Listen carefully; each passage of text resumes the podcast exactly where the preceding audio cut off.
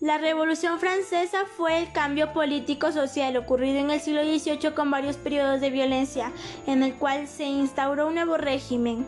En 1776, Francia manejaba una monarquía reinada por Luis XVI, casado con María Antonieta, quien junto con la nobleza era la base del régimen y gozaban de todos los lujos, mientras que el Estado se encontraba en una pésima situación económica que desembarcó en una gravísima situación social que junto al pensamiento ilustrado fueron la causa de la Revolución Francesa. La sociedad francesa estaba compuesta por tres estados, el primero la iglesia, el segundo la nobleza y el 97% de la población restante era abarcada por la burguesía y los campesinos. En 1788, debido a los severos problemas económicos, se convocó a los tres estados generales, que eran una asamblea constituida por alrededor de 1.200 diputados, de los cuales la mitad representaba a los dos primeros estados y la otra mitad representaba al tercer estado.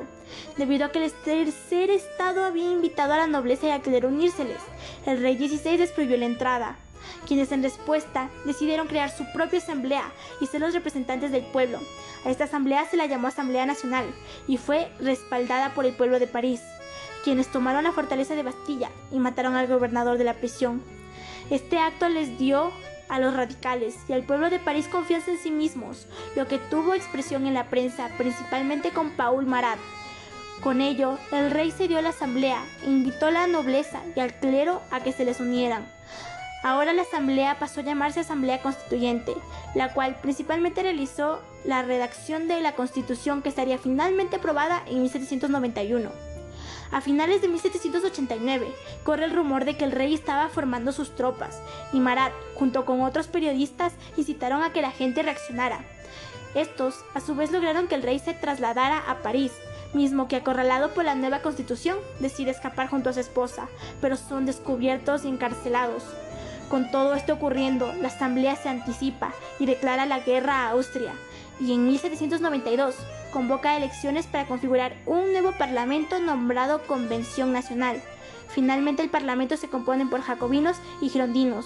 Estos últimos abolen la monarquía, proclaman la república y abren juicio por traición al rey XVI, quien muere en la guillotina y su esposa corre la misma suerte años más tarde.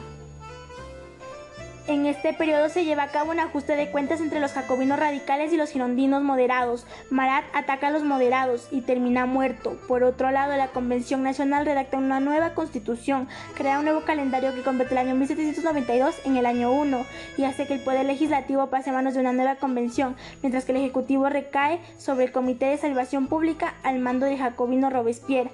Los jacobinos provocan entre 1793 y 1794 el reinado del terror, descrito como una dictadura jacobina que evolucionó en un régimen terrorista. Además, ocurre la guerra de Vendée y la locura colectiva hace que los líderes revolucionarios Robespierre y Danton se enfrenten, suceso que termina con la muerte de Danton y el inicio del gran terror.